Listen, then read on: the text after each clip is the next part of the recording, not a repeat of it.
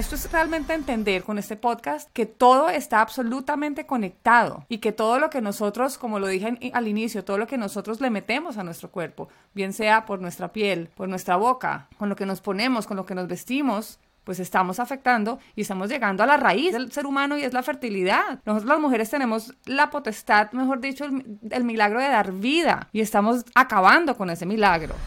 Desde hace mucho tiempo, la pregunta de si el medio ambiente tiene algún impacto en la fertilidad no ha tenido una respuesta definitiva. Sin embargo, Hoy en día existen cada vez más investigaciones que muestran que nuestra salud reproductiva sí podría verse afectada. Y entonces partiendo de la premisa de que siempre es mejor prevenir que lamentar, el objetivo de hoy es expandir ese conocimiento sobre los efectos nocivos de la exposición a sustancias químicas y a tóxicos sobre nuestra salud reproductiva. Y para hablar de este tema tengo dos invitadas. La primera invitada es una experta, la médica ginecóloga y obstetra Natalie Cifuentes. A ella le gusta que le digan Nati, entonces a partir de, de este momento es Nati, una gran profesional comprometida con el bienestar de la mujer y mamá de Valentina y de Santiago. Y la segunda invitada es una amiga muy, muy especial, Ana María Vallejo, que también a ella le gusta que le digan Anita, a partir de ese momento, Anita, comunicadora social, mamá de Julia y de otro bebé que viene en camino. Y ella es una amante de la medicina, de la nutrición y de todos los temas relacionados con la fertilidad y la salud del planeta, pensando justamente en ellos, en el mundo que habitarán sus hijos. A las dos, bienvenidas a Bicla Podcast. Muchas gracias. Muchísimas gracias por esta invitación. Bienvenidos los coherentes, los conscientes, los diferentes, los que quieren cambiar y los que no saben cómo hacerlo o por dónde empezar. Bienvenidos a Bicla Podcast. Bueno, vamos a empezar de una vez con Anita, una mamá muy curiosa, interesada por el medio ambiente que le encanta estar informada haciendo cursos, haciendo diplomados, lee constantemente y tiene una historia que nos ayudará a entender muchas cosas sobre la fertilidad y seguramente va a inspirar a muchas mamás que están en este proceso, en esa transición y que están diciendo, pero yo por qué no quedo embarazada, pero qué está pasando conmigo si yo quiero quedar embarazada. Así que, Anita, ¿qué pasó en tu vida que te llevó a querer saber cada día más sobre temas de fertilidad? Yo toda mi vida, o sea, desde chiquita yo era como Susanita, la amiga de Mafalda, que soñaba tener hijos, una familia, incluso me hubiera encantado estudiar medicina, pero yo siempre decía, no voy a estudiar medicina porque yo sé que yo quiero dedicarme a mi familia mucho tiempo. Entonces nos casamos con mi esposo, unos meses después dijimos, bueno, me va a dejar de cuidar, pues para buscar bebé. Yo planificaba con el anillo y me quité el anillo, listo, no me llegó el mes siguiente, entonces yo dije, ah, bueno, pues yo creo que estoy embarazada porque pues yo era súper puntual. De una. De una, yo dije, ya, aquí fue. Entonces, ¡Qué fertilidad! Sí, sí, no, además yo dije, pues yo estoy súper joven, soy una persona muy sana, yo creo que todo está perfecto, entonces yo creo que ya quedé embarazada. Me compré una prueba de embarazo. Perdón la pregunta y te interrumpo. ¿Cuántos años tenías en ese momento? 24, 23. Ok, o sea, estábamos en una época en donde uno dice, si estoy joven, mi, mi cuerpo, digamos, está joven, tiene que estar bien. Claro, además un par de veces que fui al ginecólogo, yo le decía, revíseme y asegúrese de que yo pueda tener hijos y todo estaba perfecto. Yo dije, listo, ya aquí ya quedé embarazada y no, pues la prueba negativa. Entonces yo, no, como que esta prueba está mal. Entonces buscaba en internet eh, el mejor horario para hacerse la prueba. Listo, que la primera orina del, de la mañana y nada. Entonces yo no, una de sangre, no, nada. Entonces yo dije, ah, bueno, pues quién sabe. Y me pasó así varios meses, pero ya como el segundo o tercer mes yo dije, algo no está bien, o sea, esta no soy yo, yo sé que yo soy una persona regular, debería llegarme o o quedar embarazada o llegarme. Como me encantan los temas de salud, entonces yo dije, bueno, algo está pasando. Yo iba al ginecólogo y me hice todos los exámenes, todos los preconcepcionales que, que a uno le mandan y todo salía perfecto. Estaba súper de moda como todavía está el ovario poliquístico. Entonces yo dije, ok, yo creo que yo tengo ovario poliquístico, por eso no me llega. La ginecóloga me dijo, Ana, yo creo que tú te tienes que engordar, pues yo soy una persona flaquita, normal, pero pues yo como bien, yo leía que hay que comer muchas grasas, que no sé qué. Yo decía, pero yo estoy comiendo, no engordo y no sé qué está pasando. Y yo me puse a averiguar y yo, más que el afán de tener un bebé, yo quería saber que mi cuerpo estaba bien, ¿sabes? Como que extrañaba que me llegara la regla, porque empecé a averiguar y sé que cuando tú tomas anticonceptivos o estás planificando de alguna forma con hormonas, la regla que te llega no es regla o sea, es simplemente un manchado artificial que hace que te, que te llegue, pero incluso tú con esos anticonceptivos le estás mandando a tu cuerpo una señal de que no quieres que tu cuerpo sea fértil. Entonces yo por muchos años que planifiqué, le mandé esa, esa señal a mi cuerpo, como que yo no quiero que tú seas fértil. Y bueno, al final entonces como que el ginecólogo, los ginecólogos me decían que todo estaba perfecto porque estaba entre dos ginecólogos que decían, Ana, o sea, todos tus exámenes están perfectos. Yo dije, esto creo que es un tema de endocrino. Fui una vez donde un endocrino, le llevé todos los exámenes y el endocrino me dijo, mira, tú estás perfecta, pero ese método de planificar te inhibió hormonalmente. O sea, hizo que tú hormonalmente estés bloqueada más o menos. Y me dijo, si tú tienes afán de quedar embarazada, yo te puedo mandar medicamentos y tú ya el mes siguiente, si quieres, estás embarazada. Pues más o menos. Pero yo decía, no, yo no tenía afán, afán de tener un bebé, pero pues sí quería que mi cuerpo estuviera sano. Ahí averigüé tanto, tanto, tanto de los plásticos. Yo una vez incluso le escribí a Verdi Rebelde, que soy súper fan. Le dije como que no me llega, tengo entonces amenorrea, no sé qué, ¿qué hago? Entonces ella me dijo, trata de evitar disruptores hormonales. Ahí fue cuando yo dije, ¿qué es esto? Empecé a averiguar mucho de eso y ella me hizo mucho énfasis en cuidado con pintarte las uñas con esmaltes convencionales. O sea, yo creo, escuchándote, Obviamente se me viene a la cabeza una cantidad de imágenes y de mensajes que incluso en Bicla recibimos porque ya nos habían pedido este tema. Y yo creo que hay muchas mujeres evidentemente que hacen parte de nuestra comunidad que quieren saber un poco más. Porque parece que en la actualidad la infertilidad es un mal contemporáneo y es un mal que cada vez le llega a más y más mujeres.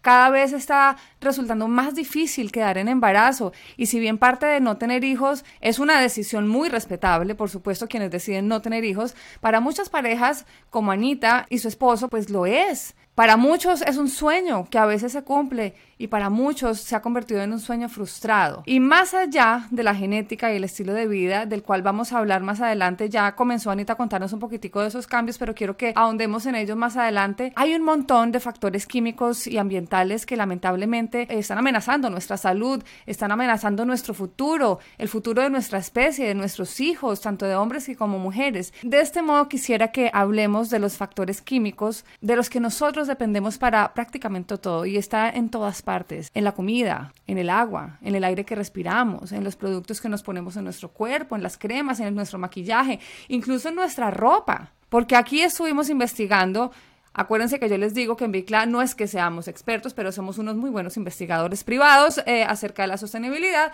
Y con nuestro equipo de, de Bicla, con Laura Zúñiga, que siempre está detrás de todos estos podcasts, y, y, yo, por supuesto, que no hacemos sino leer y decir, ok, necesitamos informar correctamente, pues investigamos y encontramos algunos datos.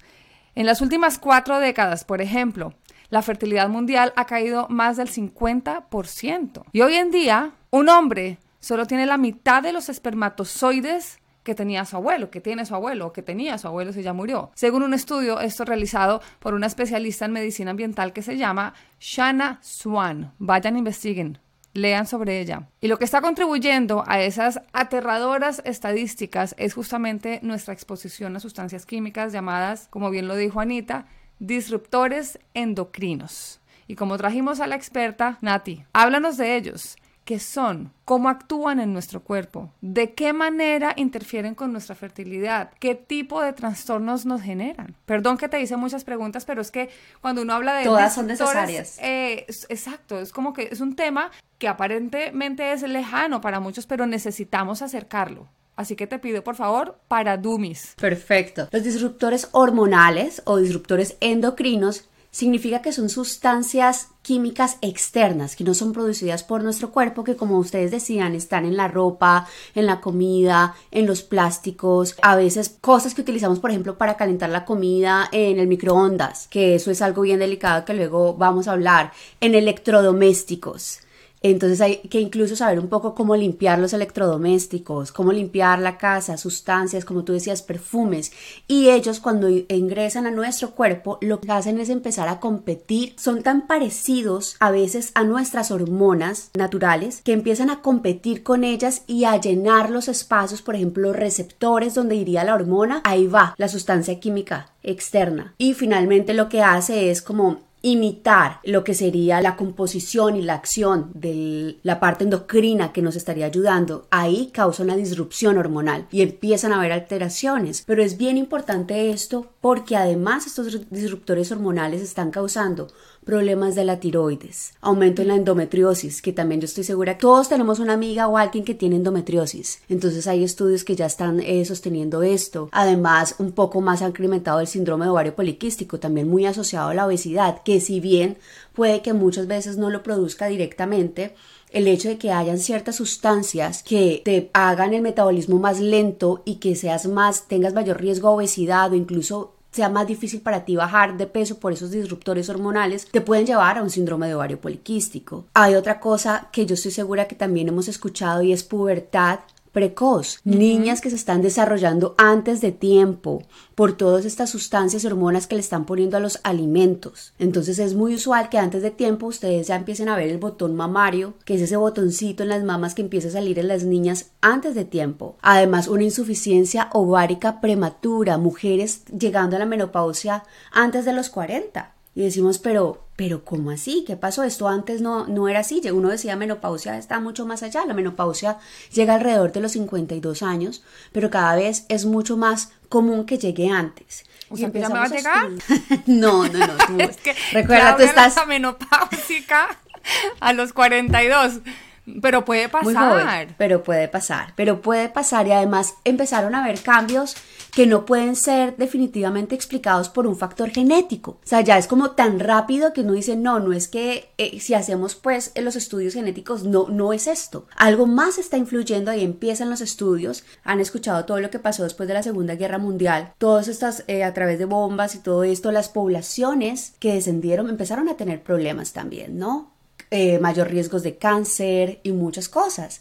Entonces desde allí empiezan todos los estudios, pero ha cogido incluso más auge los últimos 25 años de decir, un momento, empecemos a tomarnos esto a pecho porque cada vez va empeorando más. Entonces, definitivamente es un cuidado que tenemos que tener bien especial. Esto, por ejemplo, en el campo de la mujer, en el campo de los hombres, la calidad del esperma ha disminuido, el conteo de espermatozoides, la velocidad, también hay químicos que disruptores hormonales que están asociados a cáncer de próstata, por ejemplo. Eso es bien importante también. Entonces vemos cómo definitivamente tenemos que tener un cuidado muy especial con todo lo que estamos, que tenemos a nuestro alrededor, no para volvernos locos y decir que todos salgan del podcast diciendo, Dios mío, ¿ahora qué voy a hacer? Voy a empezar a, ¿cómo voy a cuidarme? Pero sí para que entremos en conciencia. Sí, Nat, yo creo que sí es importante, yo siempre digo que es importante alarmarnos porque no podemos vivir, por, eh, pasar por la vida, transitar nuestra vida como si nada estuviera pasando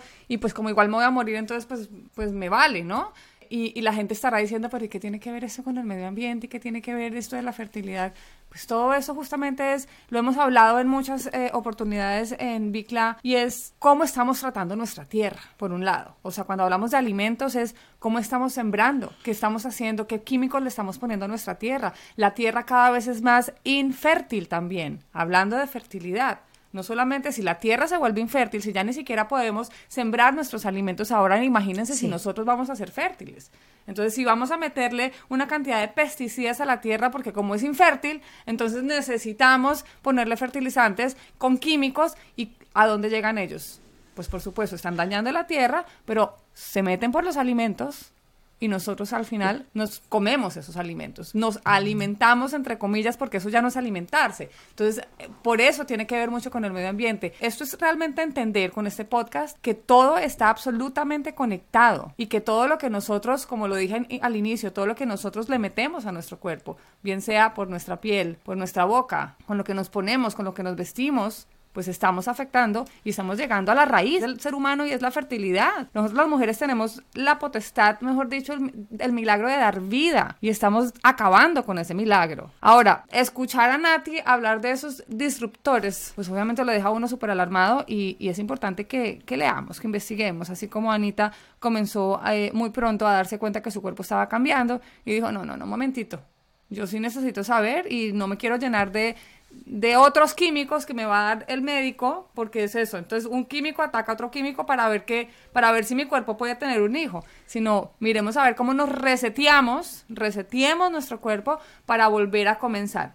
Y según las investigaciones, todos estos químicos están en todas partes en el medio ambiente y todo el mundo experimenta algún grado de exposición. Y entonces ahí sí vamos a decir no pues apague y vámonos porque qué más o sea qué esperanza tenemos estamos expuestos a tantas sustancias químicas potencialmente dañinas y otros factores que es casi imposible encontrar una solución definitiva y es casi imposible pensar que por un lado no vamos a estar expuestos a ellos, o sea, ya es, es un hecho que estamos expuestos a ellos. Lo que sí podemos hacer es informarnos y pensar dos veces los productos que elegimos para reducir, por supuesto, esa exposición. Nati, ¿qué opinas de todo esto? Lo que pasa es que este tema es bastante apasionante y es, es importante y yo creo que empezamos, antes de empezar el, eh, el podcast, yo, yo te decía, de verdad, esta oportunidad que están teniendo muchas mujeres y hombres de, saber realmente lo que está pasando y porque está aumentando un poco la infertilidad es importantísima.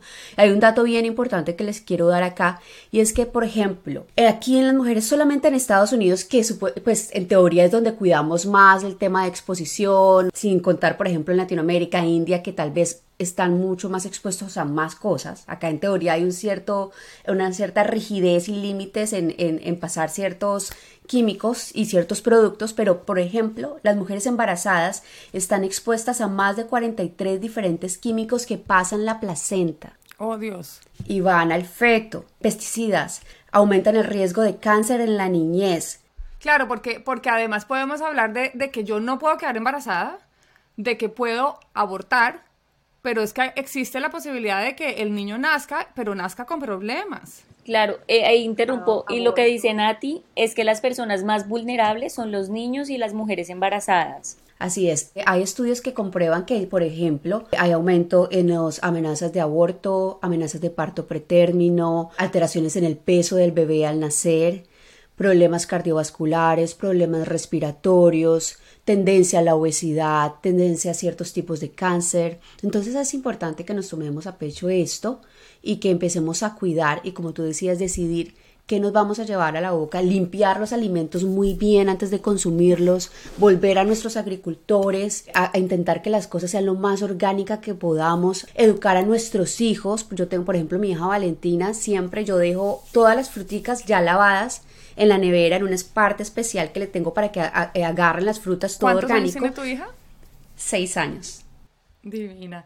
Bueno, yo, a mí lo que me gusta de tener a una experta y a una mamá curiosa es que de la curiosidad al final aprendemos mucho de la experiencia de Anita. Eh, me encanta contarla porque al final eso es lo que nos va a inspirar. Anita, continuamos con un poco con tu historia y una historia obviamente impulsada por eh, la situación que estabas pasando. Tú te informaste, descubriste todo lo que nos acaban de mencionar Nati y tú anteriormente sobre los efectos de estos químicos en tu cuerpo, en el medio ambiente. Pero ¿y entonces qué hiciste? ¿Cómo, ¿Cómo llegaste a quedar embarazada de tu, primer, de tu primera niña? Yo ahí más o menos que me dejé de pintar las uñas siempre, eh, empecé a averiguar de los disruptores hormonales, entonces empecé a ser súper juiciosa, que a comer muchas grasas, grasas buenas, a evitar lo, mucho los plásticos, los perfumes también, ella me hizo mucho énfasis en los perfumes, me dijo todas las fragancias son súper fuertes, entonces yo empecé a averiguar y le hice caso a todo. O sea, pues tampoco me volví extrema, no me empecé a angustiar por lo que había, porque pues es verdad que mucha gente se puede agobiar con tanta información, pero por el contrario, hay que aprovechar que tenemos esta información. Entonces, en la medida de lo posible, lo que esté en nuestras manos, manejarlo. Entonces, yo me busqué pinturas especiales para las uñas y dejé de usar perfume, por ejemplo, todos los días, porque hay mucha gente que incluso carga el perfume en el bolso. Entonces, todo el tiempo se están echando químicos. Por ejemplo, también la ropa, lo que tú decías al principio, la ropa viene con muchos químicos, las pinturas, no más con la que tiñen incluso la ropa de algodón orgánico de bebé, esa pintura puede ser no orgánica, entonces no más tú en la primera ropa que le estás poniendo a tu niño ya ahí hay un montón de cosas, entonces también empecé a lavar la, pues la ropa nueva antes de usarla y ya, y un día de repente me llegó y efectivamente cuando me llegó quedé embarazada inmediatamente, gracias a Dios. ¿La alimentación cambió también? No, digamos que yo siempre dentro de, de todo he comido sano, he comido sano y ya lo que hice en mi casa fue botar todos los empaques de, de plástico. Me cambié al vidrio, al acero inoxidable. Por ejemplo, a mi hija no le, no le tengo termos de, de plástico, todo lo plástico medio lo boto, lo dejo a un ladito, lo regalo. Es importante aclarar aquí un poco ese, esa historia del plástico, porque dirán, pero ¿y qué tiene que ver la, el plástico? Eh, si no estamos hablando netamente pues de contaminación del medio ambiente. Resulta que el plástico, si tiene un químico que no me sé el nombre porque esos químicos son rarísimos, y uno los calienta, sueltan, expelen unos, unos químicos que terminan metidos en el agua y esa agua pues tú te la tomas y estás intoxicándote. Había escuchado hace mucho tiempo, por ejemplo, que cuando uno deja una botella de plástico en el carro, por ejemplo, y dura uno o dos días ahí, se calienta con el sol y con la temperatura del ambiente, calentar ese plástico también hace que ese químico quede dentro del agua y pues te estás contaminando. Y así muchas cosas. Por ejemplo, cuando ustedes utilizan esos, esas, esas vajillas de plástico y las calientan en el microondas, que ya entra, ay, yo tengo microondas, ahí sí tengo que decirlo, yo soy una pecadora, soy una pecadora, pero es que, ay, no, es que la pereza a veces me puede, pero ajá, acá estamos aprendiendo. Y menos mal ya tengo dos hijos. Pero calentar en el microondas hace también que esos químicos no solamente les lleguen al agua o a la leche del bebé que ustedes están calentando, sino que si, está si es un recipiente que tiene alimentos que ustedes están calentando, a esos alimentos. Entonces, todos los químicos que ya se le, se le ponen a los alimentos a través de la agricultura, más el químico del plástico, pues estamos intoxicándonos a fuerza, ¿verdad? La bifosfenol A se llama. Ay, gracias. No es que cuando uno no puede decir algo, es mejor no pronunciarlo. Y si ustedes no lo pueden decir, no se lo coman. Mejor. Punto. Yo siempre he dicho, si usted no lo puede decir, no se lo unta, no se lo coma. Y ese bisfosfenol también está en los aceites de maíz, en el aceite de soya, que además la gente hoy usa mucho. No, espérate, Anita, porque es que ya vamos a ir allá, porque eso es lo que la gente quiere escuchar. La gente quiere saber, bueno, ¿y todos esos químicos en dónde están en mi día a día? Pero ya vamos para allá. Oigan, y es que el medio ambiente y la calidad de vida van de la mano. Así que no podemos dejar a un lado la influencia de estos de todo esto en nuestro estilo de vida porque al final llega nuestra fertilidad. De hecho, las investigaciones muestran que los factores relacionados con el estilo de vida, la alimentación, la calidad del sueño, esto es importantísimo, el lugar en donde vivimos y muchos otros comportamientos tienen profundos efectos en la salud y en las enfermedades. Y claramente los efectos sobre la salud reproductiva, que es lo que estamos tratando en este momento con Anita y con Nati. Anita, ahora sí, me gustaría que nos cuentes qué estilos de vida, ya vamos a ir, ya vamos a ir con los alimentos. Quiero que hablemos en este momento de los estilos de vida. ¿Cómo se puede relacionar con la infertilidad de las mujeres y de los hombres? El estrés. Por ejemplo, hoy también vivimos en un mundo súper estresado, todo el mundo vive a mil, nos agobia muchísimo todo, nos preocupamos mucho por todo, entonces también bajar el estrés es súper importante. Hacer ejercicio, pero sin extremos, porque tanto la obesidad como tener un índice eh, de grasa corporal muy bajito, de masa corporal muy bajito, también afecta la fertilidad. También el exceso de alcohol, el cigarrillo, las drogas, las toxinas, bueno, ambientales. Por ejemplo, los carros, todo tiene muchos, muchos disruptores hormonales, desde la gasolina, el timón, la batería del carro, también los metales, todo eso tiene metales pesados o disruptores mm. hormonales o endocrinos.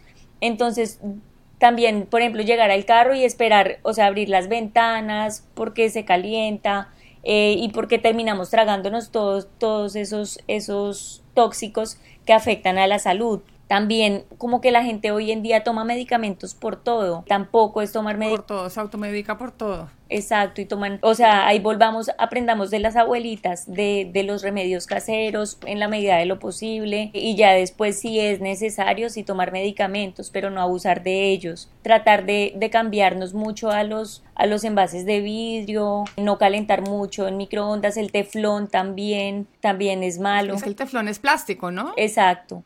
Eso lo supe hace poquito, ustedes pueden creerlo, o sea, en serio, en, estas investigaciones privadas que hacemos con Laura Zúñiga, eh, de repente yo que trabajo en Masterchef, un día dije yo, ay no, es que a mí me caen gordísimos los sartenes que se les pega todo, a mí me gusta el que tiene teflón, oh por Dios, cuando supe que era de plástico, yo dije, Dios santo bendito, o sea, ¿ahora qué voy a hacer para cocinar? Pero bueno, aquí quiero contarles una historia de una amiga, hablando de esto, de esto que nos está diciendo Anita, del estrés y, todo eso que hace que nosotras, las mujeres, muchas veces decimos, quiero quedar embarazada y nos volvemos como unas locas de quiero quedar embarazada y no quedo. Y entonces como no quedo, entonces me estreso y lloro y entonces peleo con el esposo. Y cuando nos estresamos, ahí sí que menos vamos a quedar embarazadas. Yo siempre he dicho, si usted quiere quedar embarazada, primero obviamente tiene que saber todo lo que nos está contando Anita y Nati, pero adicional, bajémosle a las revoluciones porque el estrés no ayuda para nada. Y esa es la historia de una amiga que tenía un esposo que era corredor de carros y no quedaba embarazada y no podía quedar embarazada. Igual, entonces el problema era que no, que entonces será que yo no estoy ovulando bien, será que es que yo no soy fértil, y entonces miles de exámenes, porque obvio, Aquí entrenó siempre, primero, el problema es de la mujer. Sí. Nunca piensan que el, Ah, que sí. el primero el problema es del hombre. Resulta, acontece que después de haberse hecho mil exámenes y de darse cuenta que su cuerpo estaba perfecto, dijeron, bueno, listo, vamos a ver qué es lo que le está pasando a este, a este hombre. Pues él también estaba perfecto, entre comillas, pero como vivía en un carro de carreras profesional, su cuerpo vivía muy caliente, muy caliente.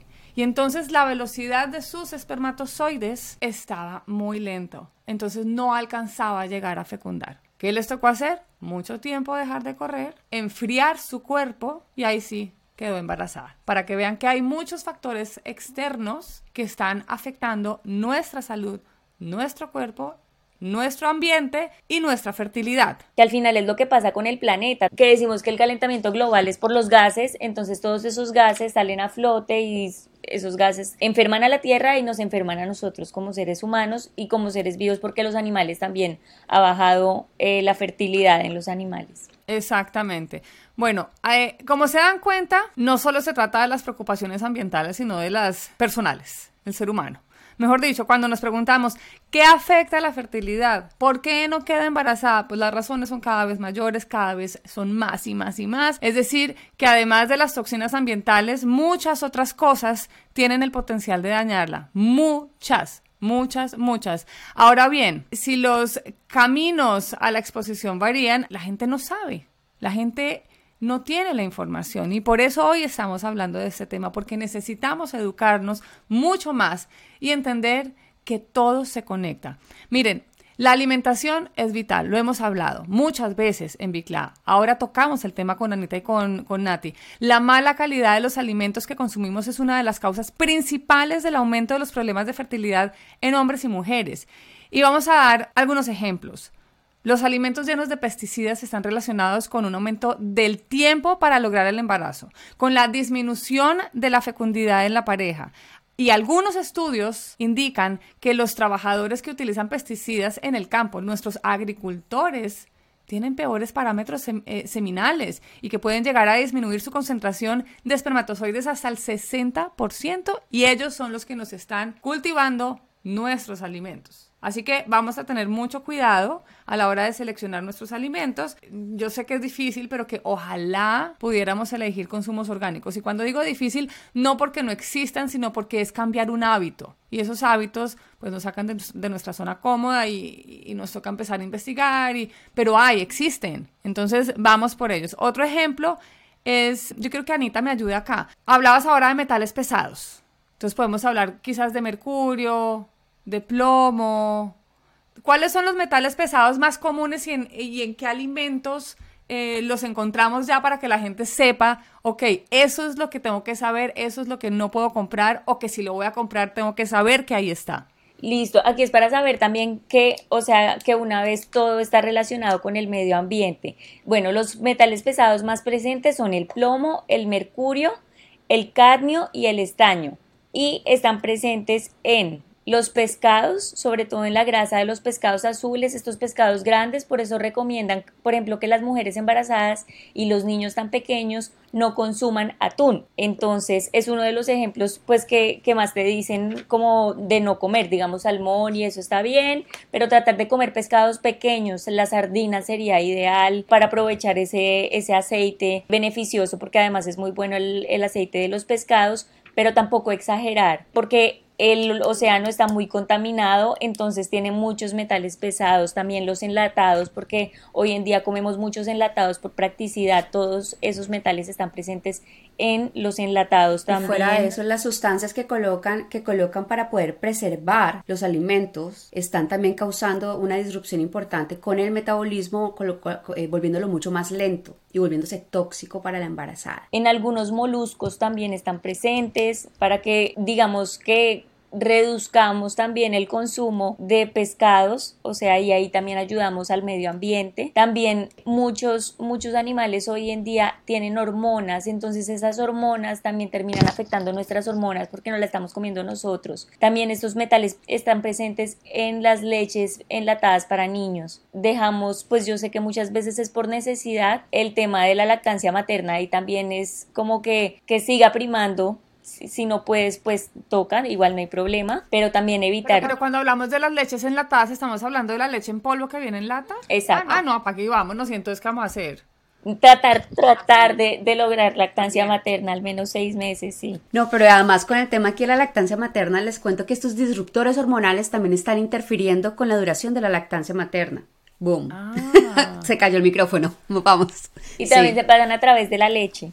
Otra cosa que estos metales pesados afectan muchísimo, el autismo. El autismo en niños ha crecido mucho, mucho, mucho y en gran parte es por metales pesados. ¿Qué otro metal pesado es muy común? Quiero saber es en dónde están. O sea, por ejemplo, si hablamos del plomo, yo he escuchado que el plomo incluso en el agua potable está. Eh, en el agua también tratemos de tomar agua de calidad y no es el agua embotellada, o sea, la menos indicada es el agua de los supermercados, el agua de botellón, que a veces creemos que es lo mejor por ser agua de botellón, no, tratemos de tener filtros especiales, filtros que nos ayuden a limpiar estos metales pesados y las bacterias y todo porque también tomar agua de calidad es súper importante. Otra cosa que aquí les quiero contar es que los electrodomésticos tienen una sustancia que son como, trata de ser antiinflamable, ¿no? Pues obviamente. Entonces resulta que cuando estamos limpiando los electrodomésticos, estos, como pequeños polvos, moléculas, partículas, caen y esto es un, disruptor hormonal. Entonces por eso siempre es ideal limpiar eh, nuestras casas. Primero cuando estemos limpiando nuestras casas tenemos que abrir ventanas para que fluya. Segundo, no hace, tratar de hacerlo siempre con trapos mojados para que estos polvos y estos materiales queden en, los trapos mojados. Porque cuando tú lo haces con un trapo seco, limpiando el polvo, ese disruptor hormonal que está allí, que es un antiinflamable que le han colocado los electrodomésticos y, en eh, general a, ciertos productos para que obviamente no hayan fáciles incendios, entonces pasas el trapo seco y esto finalmente lo terminas adquiriendo tú. Entonces por eso es tan importante. Dios mío, yo eh, aquí tomando nota de todo lo que ustedes dicen, a mí me empieza a dar como un yello, porque siento que de verdad tenemos nuestro cuerpo absolutamente intoxicado y eso que yo no estoy buscando un niño. yo, de una vez dejo la aclaración acá, yo no estoy buscando en tener el tercer hijo, pero solamente de saber que todos estos metales pesados, y hago el resumen ejecutivo aquí rápidamente, el plomo, entonces el plomo está en la leche, en los preparados para los lactantes, en la carne, en los pescados, en los crustáceos, en los cereales, en las legumbres, en las frutas, en las grasas, en la mantequilla, por Dios, en los zumos de frutas, el cadmio. Yo había escuchado mucho del cadmio, no sabía qué era. Está en las carnes, en los pescados, en los, en los moluscos, en los crustáceos, en los cereales, en la soya, por Dios. El mercurio, de ese sí escuché muchísimo porque me acuerdo que me decían embarazada, no coma atún. Yo no entendía por qué ella, pero ¿por qué no va a poder comer atún si me fascina? No coma atún. El mercurio, el estaño, o sea, está en todas partes. Entonces al final lo que yo veo aquí es que tenemos es en serio que recurrir a los alimentos que vienen directamente de la tierra y que ojalá, y que ojalá sean lo más natural, lo más orgánico posible, eh, eso apoyando el campesino, apoyando lo local, que es tan importante. Anita, tú que estuviste en este proceso, ¿sentiste en algún momento ese desespero de no voy a quedar embarazada nunca porque, porque estoy investigando tanto y estoy conociendo tanto acerca de estos metales pesados que ahora de qué me voy a alimentar yo no voy a quedar embarazada nunca? Por favor, darle una luz a esos hombres y a esas mujeres que están buscando quedar en embarazo, que están teniendo problemas, pero que, que sí, o sea, literal van a poder dar a luz. Claro, yo también dije, no, o sea, les tengo que evitar, entonces por el contrario, qué dicha que tengo esta información, qué dicha que puedo saber sanar mi cuerpo y no solo para la fertilidad, sino para el resto de mi vida y que con eso le puedo dejar un mejor legado a mis hijos, ¿sabes? Los puedo orientar mejor a los hábitos saludables, a saber elegir todo, o sea, porque todo es un círculo vicioso, porque si más lo consumimos, más lo producen, además que hoy en día es lo más rentable, entonces es alejarnos un poquito de eso, buscar también hay una lista, porque no todo el mundo tiene el presupuesto para comprar orgánico, entonces hay un listado de los alimentos más limpios en cuanto a pesticidas y eso, es consumir de pronto más de esos, no, no estresarnos y decir que bueno saber esto y cómo lo voy a aprovechar en mi vida. Volviendo un poco a los temas netamente ambientales, creo que también es indispensable que hablemos de la contaminación del aire, de la polución, que todo eso también está asociado a enfermedades respiratorias, al cáncer de pulmón, a un mayor riesgo de enfermedades cardiovasculares. Nati, ¿qué dice la ciencia? ¿Es cierto que la contaminación del aire está asociada a esos índices elevadísimos de abortos espontáneos, de bajo peso al nacer y otras patologías obstétricas. Alteraciones cardiovasculares en nuestros bebés, alteraciones cardiovasculares, es importantísimo, pérdidas tempranas en la, en la gestación, también está asociado a trastornos de obesidad en el futuro, asma, pérdidas de, bueno, igual, ya sea pérdidas de embarazos o tempranos o pues eh, como abortos o trabajos de partos pretérminos, bajo peso al nacer, baja eh, disminución en la circunferencia cefálica, abdominal. Es bien importante esto. O sea, tenemos que creer en la ciencia. También es importante que recordemos que el consumo alto en carbohidratos de mala calidad, todas esas papas fritas, hamburguesas, pizzas, todo esto está asociado con un 78% de falla en la ovulación. El consumo de proteínas de origen animal en un 20% a infertilidad. Pero fíjense que es un cambio y estamos hablando allí de factores inflamatorios. Hay una de las cosas que tienen los embarazos que es la inflamación que producen tanto estos disruptores hormonales como el consumo de, de cosas que definitivamente no tienen los nutrientes adecuados además del estrés.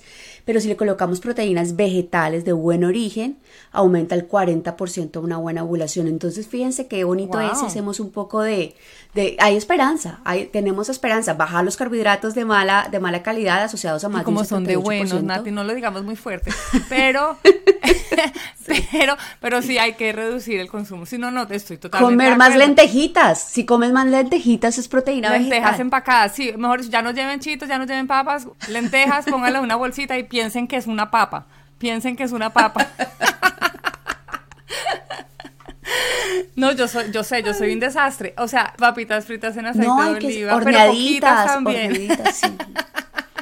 No, hay maneras de, tenemos maneras de equilibrarnos. No es irnos a un extremo, no es nunca comernos algo, pero por ejemplo hacer una hamburguesa casera hacer, intentar mirar, cambiar eh, el, lado y mirar cómo lo podemos hacer saludable. No, un momentico, yo acá estoy molestando, por favor, oyentes, no me hagan caso. Ustedes saben que yo soy desastrosa y yo les cuento la verdad. Yo aquí no pretendo ser la ambientalista perfecta porque pues no lo soy, estoy en un proceso, en una transición, pero es que son muy buenas esas papitas, los chitos, todo eso es delicioso.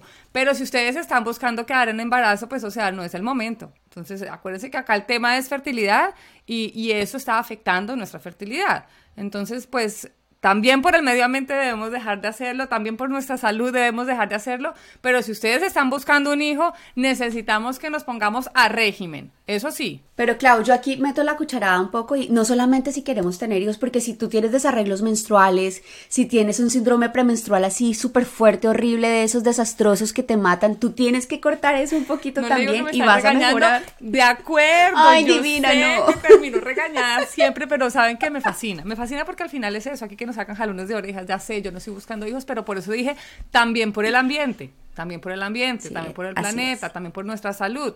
Pero si ustedes están buscando un hijo, es el momento de ponerse a régimen.